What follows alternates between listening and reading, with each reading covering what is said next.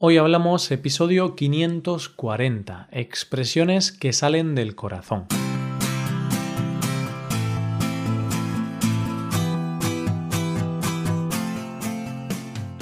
Bienvenido a Hoy Hablamos, el podcast para aprender español cada día. Ya lo sabes, publicamos nuestro podcast de lunes a viernes. Puedes escucharlo en iTunes, en Android o en nuestra página web. Y si quieres ver la transcripción, la hoja de trabajo de cada episodio y disfrutar de muchas otras ventajas, puedes visitar nuestra web hoyhablamos.com. Ahí podrás beneficiarte de cosas como un buscador avanzado de episodios, un lugar en el que votar los temas que te gustaría que se hicieran en el futuro, soporte premium y otras muchas ventajas.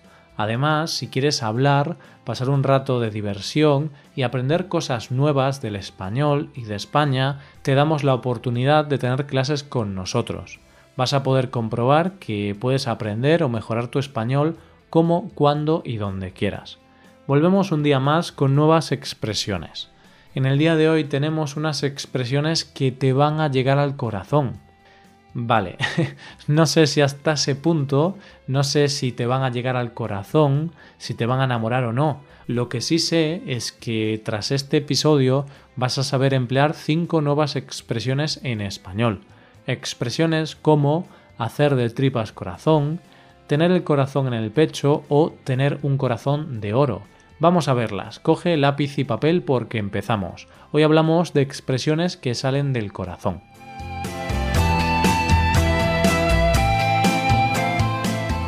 Estas frases no sé si salen del corazón o de la boca, más bien salen de la boca, pero bueno, la verdad es que cuando hablamos lo hacemos con cariño y con buena voluntad, ¿verdad?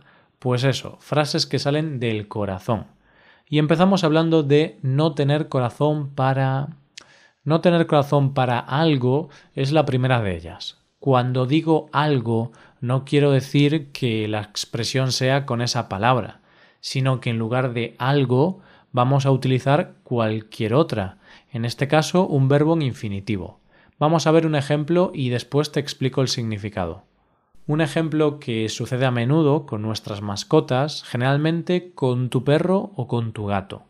Cuando estás comiendo, tu mascota se acerca a ti, se pone debajo de la mesa y te pide comida.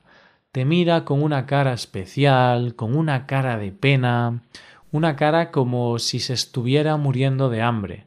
Todos sabemos que deben comer su comida especial, pero a veces les damos de la nuestra porque no tenemos corazón para decirle no a nuestra mascota. Claro, no tenemos corazón para eso.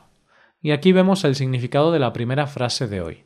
Decimos que una persona no tiene corazón para algo si no tiene valor para ello, es decir, si es incapaz de hacer algo por falta de ánimo o de valor, como acabo de decir.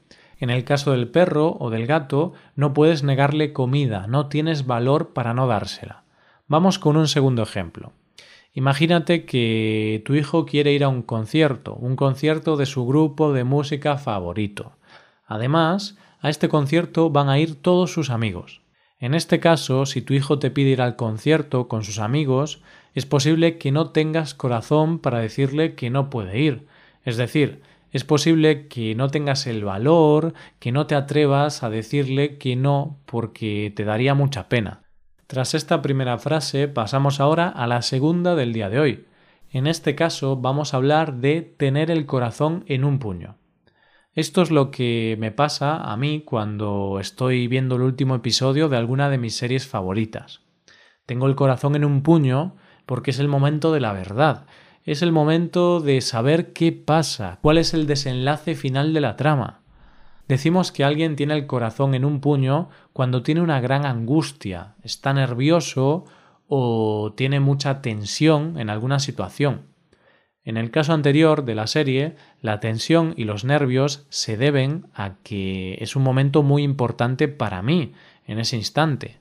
Pero vamos a ver otro caso más claro que demuestra la intensidad de esta expresión.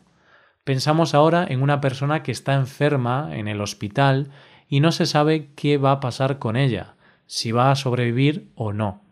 En este tipo de casos, sus familiares van a tener el corazón en un puño.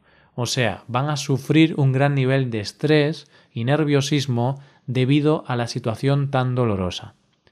Uy, estas situaciones son bastante desagradables. Vamos a ver una expresión mucho más apetecible, mucho más agradable. Se trata de tener un corazón de oro. Esta sí que es una expresión positiva porque nos habla de la gente que tiene un corazón muy bueno, un corazón de oro. ¿Conoces a alguien así? Estoy seguro de que sí. Siempre tenemos gente a nuestro alrededor que nos hace la vida más llevadera, más bonita. Por ejemplo, hay gente que dedica su poco tiempo libre a ayudar a alguna protectora de animales. También hay gente que tiene poco dinero, pero dona parte de este dinero a las personas más necesitadas. O simplemente quienes intentan hacer cada día buenas acciones, sean las que sean. Hay muchas personas que tienen un corazón de oro, eso está claro. Tras esto ya sabemos qué significa esta expresión, pero vamos a ver su significado igualmente.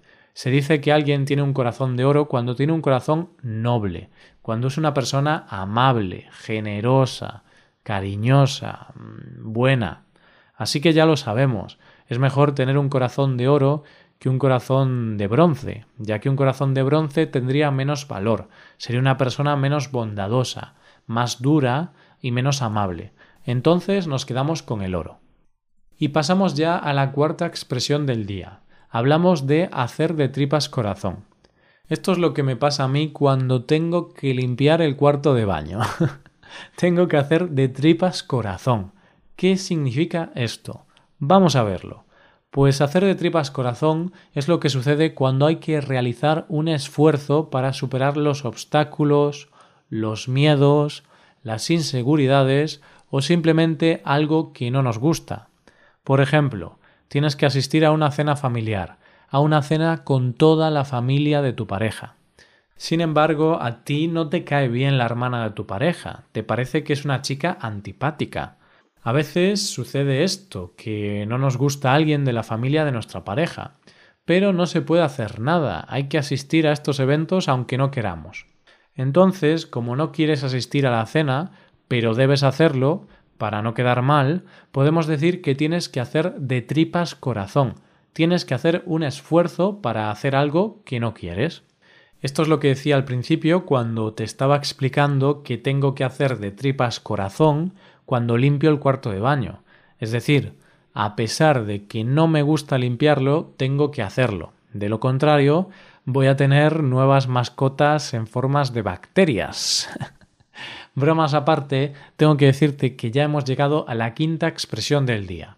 Son muchas, son cinco. La intención es que las tengas en la cabeza y poco a poco las vayas interiorizando, las vayas asimilando.